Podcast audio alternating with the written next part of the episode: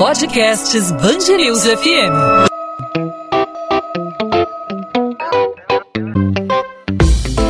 Dois às 20, com Maurício Bastos e Luana Bernardes.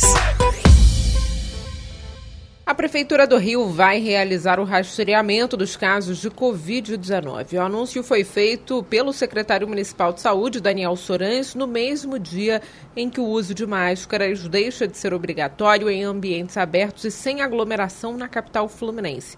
A medida tinha sido publicada pela Prefeitura na quarta-feira, mas só começou a valer após o governo do estado regulamentar a flexibilização do uso do equipamento. Bom, a resolução da Secretaria Estadual de Saúde permite que a máscara seja dispensada pelas prefeituras somente em cidades com 65% da população total ou 75% das pessoas a partir de 12 anos com esquema vacinal completo. As taxas foram alcançadas pela cidade do Rio no início dessa semana. Segundo o texto, a obrigatoriedade volta a valer caso algum município apresente risco alto ou muito alto de contaminação de acordo com o mapa de risco que é divulgado semanalmente. O uso de máscaras era previsto em uma lei estadual aprovada no ano passado. A norma foi derrubada pela Assembleia Legislativa do Rio, que passou a responsabilidade de decidir sobre o assunto para o Estado e os municípios. Segundo o governo, em todo o estado, cerca de 350 mil pessoas ainda não voltaram aos postos para tomar a segunda dose da vacina contra a Covid-19. Para falar sobre o fim da obrigatoriedade do uso de máscaras em ambientes abertos e sem aglomeração, a gente conversa agora com a pesquisadora em saúde, integrante do Comitê de Combate ao Coronavírus da UFRJ, Cristina Barros. Cristina, obrigado por aceitar nosso convite. Seja mais uma vez bem-vinda aqui à Band News FM.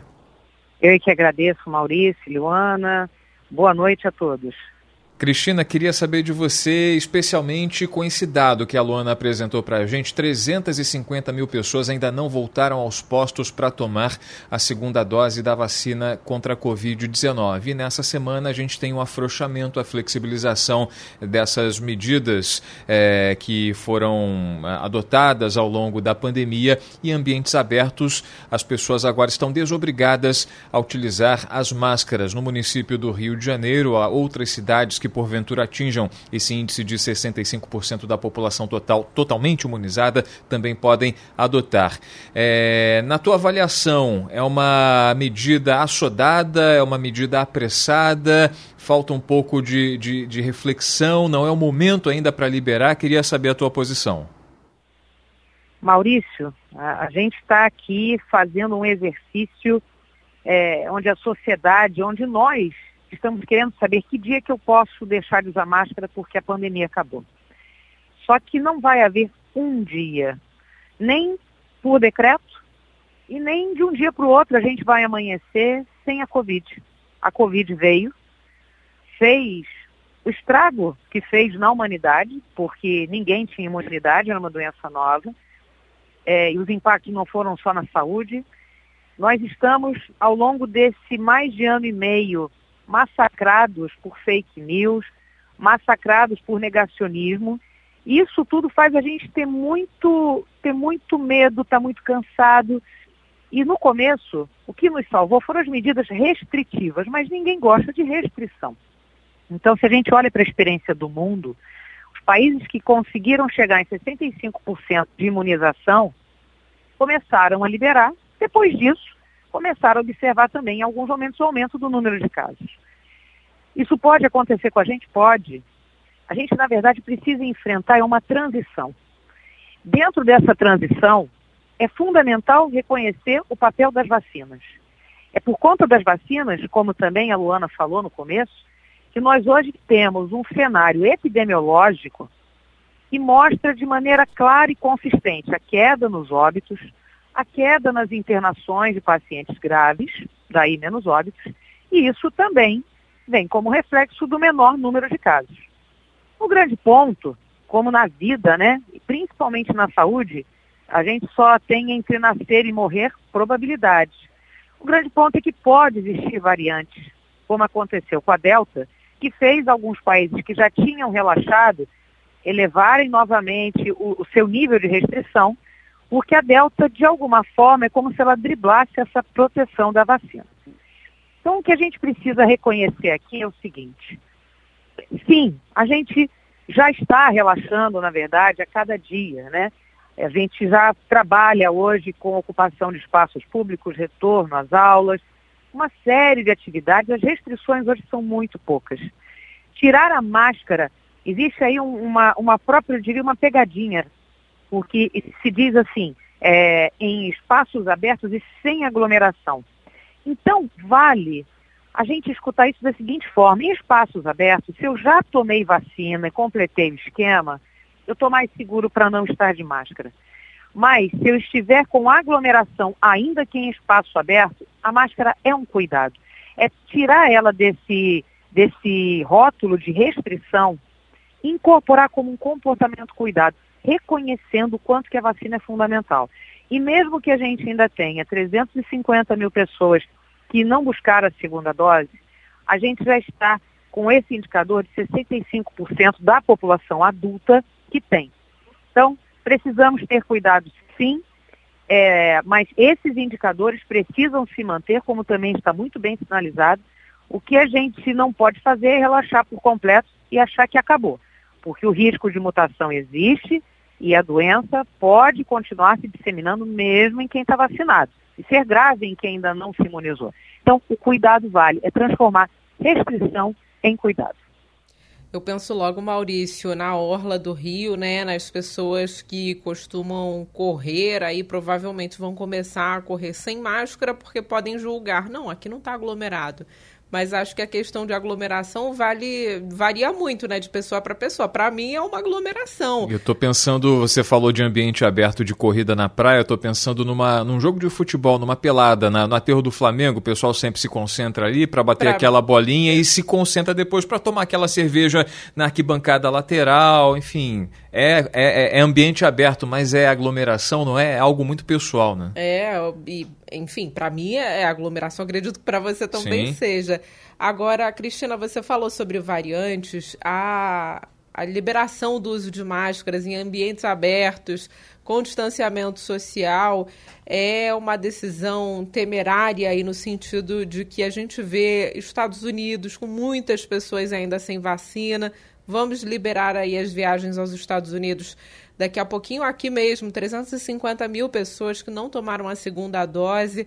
As chances que a gente tem de ter uma nova variante e ter um boom de casos, de repente, de uma semana para outra, né? Porque isso muda muito rápido, é maior com a, com a abolição aí da obrigatoriedade do uso de máscaras em ambientes abertos? Luana, sim, e pegando só o finalzinho do que vocês falaram sobre aglomeração. Sabe quando a gente conversa com alguém a pessoa chega muito perto, a gente dá um passo para trás? Isso é um espaço pessoal.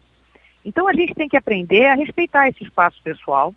E aglomeração basta duas pessoas. Se uma estiver contaminada, ela passa a doença. Então vai caber muito aí é, a gente entender o que está em risco, qual é a nossa vulnerabilidade e tomar a vacina. Então, se todo mundo perseguir a vacina, a gente ganha mais segurança. E quando você fala dos Estados Unidos, o número de casos, é, vamos olhar para a África. Tem países lá que não tem nem 5% da população vacinada. Então, não é porque a gente vai entrar nos Estados Unidos. Esse vírus surgiu do outro lado do mundo. O vírus não respeita a fronteira e nem decreto de jeito nenhum. Então, enquanto o mundo inteiro não tiver a doença sob controle, nós vivemos, na verdade, sempre tivemos e vamos continuar convivendo com riscos biológicos. O que a gente precisa, então, é ponderar tem a vacina, vamos tomar. Já se demonstrou segura e efetiva. Tem uso de máscaras, ele não é obrigatório, mas eu não tomei a vacina, eu sou vulnerável, eu vou usar. Mal não faz. E é lógico, eu espero que assim como a prefeitura vem se pautando por indicadores para o relaxamento, a gente teve muita falta durante a pandemia de uma vigilância epidemiológica ativa, de um Ministério de Saúde protagonista de uma, de uma vigilância até das próprias variantes, a variante de Manaus foi detectada em Hong Kong. Então, a gente precisa que, esse, que esses indicadores e a vigilância epidemiológica, mais do que nunca, sejam mantidos. Porque se a gente perceber que surge alguma coisa aqui ou que alguma variante foi introduzida, precisamos sim ter medidas restritivas. Mas a gente precisa começar a exercitar isso trazendo muito mais para o campo da consciência e da obrigatoriedade sim da vacina. Sou completamente a favor da obrigatoriedade da vacina. do passaporte e até do estímulo, como a gente vê alguns lugares. Se você tem duas doses da vacina, você tem desconto na pizza, no shopping. A gente precisa ser criativo para que as pessoas se vacinem, porque esse é o caminho. Mas o momento é delicado, sim. E sempre que a gente fala em vida, qualquer risco nos assusta. Mas a gente já vive muitos riscos. Por isso que a gente incorporou o cinto de segurança, por isso que a gente é, botou uma lei que não pode beber antes de dirigir e que é questionado. Então, isso tudo tem que ser incorporado como cuidado. Acho que essa é a principal mensagem para esse momento, com o poder público sempre sinalizando, como está fazendo agora, até para restrição, se for o caso. Cristina Barros, pesquisadora em saúde, especialista. Cristina Barros, pesquisadora em saúde, integrante do Comitê de Combate ao Coronavírus da UFRJ, conversando com a gente aqui no podcast 2 às 20, analisando aí essa liberação, é, essa flexibilização. Caíram as máscaras aqui no Rio de Janeiro, a gente pode dizer, não é mais necessário e fundamental é, destacar o que a Cristina falou, sublinhar, né? É importante que a gente encare a, a, a a, a, essa proteção facial, essa máscara, como um cuidado com o próximo e consigo mesmo, né? e não como uma obrigatoriedade, porque em algum momento como a gente observa em outros países do mundo, né, Cristina? A gente é, pode observar uma, uma volta, uma retomada do crescimento de casos, um, um novo, um novo pico, talvez, e talvez seja necessário reutilizá-las, né? Sim, e como você bem disse, né? Se a gente está aqui louco para ler um decreto que desobrigue, o vírus não sabe ler decreto. Ele está louco para encontrar espaço para continuar se disseminando. Então, cabe a gente ter bom senso e por isso a educação e o debate são tão importantes e a vigilância. Temos que ter vigilância, informação de qualidade e todo mundo sabendo dos riscos para a gente seguir, perseguir pela vacina e usar a máscara sim quando estiver em aglomeração, ainda que ao ar livre, e cada um reconhecendo esse seu papel na sociedade. É assim que a gente vai seguindo a vida como a história natural da humanidade. Cristina Barros, mais uma vez, obrigada pela participação aqui no podcast 2 às 20. Eu é que agradeço, obrigada a todos. Saúde. 2 às 20, com Maurício Bastos e Luana Bernardes.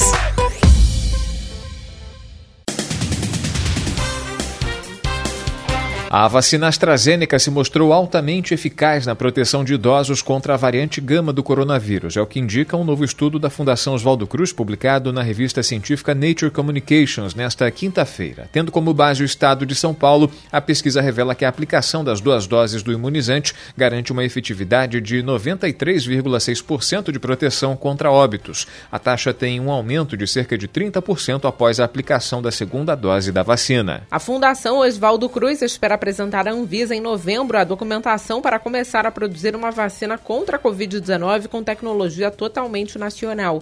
A informação foi dada durante uma assinatura de uma declaração conjunta de compromisso com a farmacêutica AstraZeneca para aquisição do ingrediente farmacêutico ativo necessário para a produção de imunizantes a serem entregues no ano que vem. Com a garantia do IFA, a Fiocruz vai poder entregar 120 milhões de doses de janeiro a junho do próximo ano. Metade seria com o IFA nacional e outra metade com o IFA garantido por meio do acordo com a AstraZeneca. Uma casa usada como esconderijo pelo miliciano Adriano da Nóbrega, construída de forma ilegal, é demolida. O imóvel ficava no Parque Municipal de Grumari, na zona oeste do Rio, uma área de proteção ambiental. A ação foi realizada nesta quinta-feira pela Secretaria Municipal de Meio Ambiente, pela Polícia Militar e pelo Ministério Público do Rio e faz parte da força-tarefa criada em 19 de outubro para combater ocupações irregulares de organizações criminosas no Rio. A casa de 100 metros quadrados foi localizada pela prefeitura. Nos fundos havia uma trilha com acesso a um abrigo na mata fechada. Chefe da milícia de Rio das Pedras, na zona oeste, Adriano da Nóbrega teria se escondido no local antes de fugir para a Bahia, onde foi morto durante uma ação da Polícia Militar em fevereiro de 2020. O policial militar que foi baleado na cabeça no viaduto de Benfica, na zona norte do Rio, não resistiu e morreu na madrugada desta quinta-feira.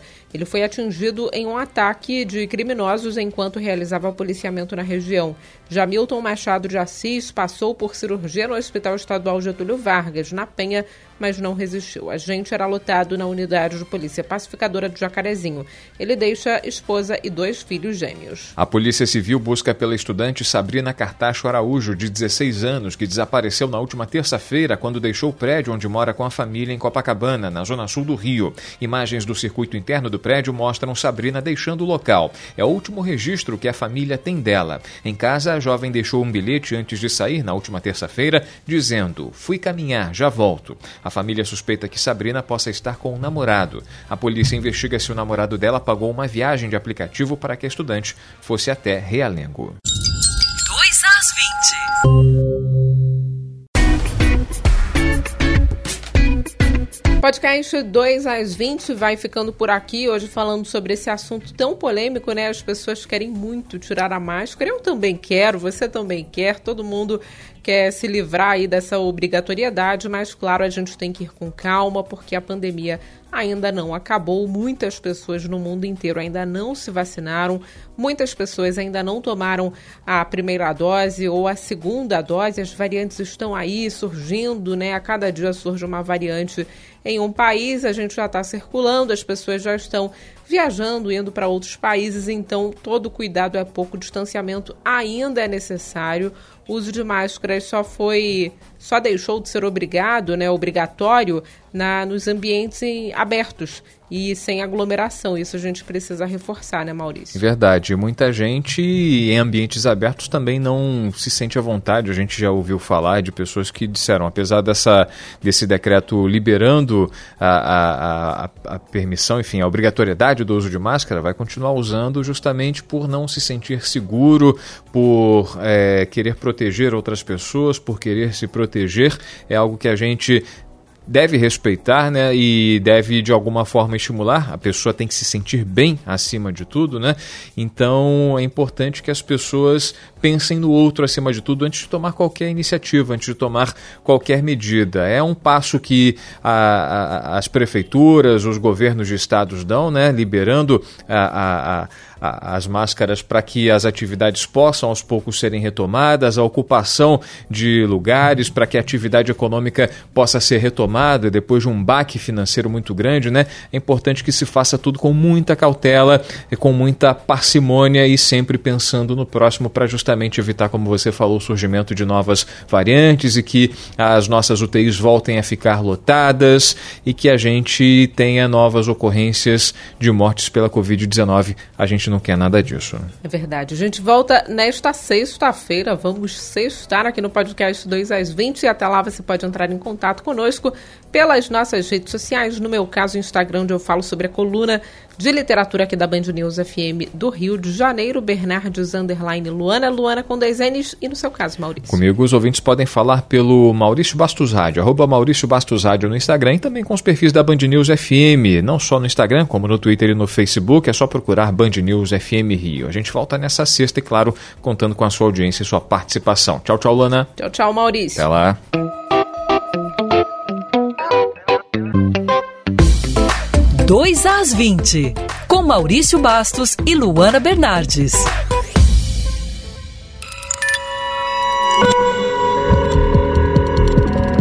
Podcasts News FM.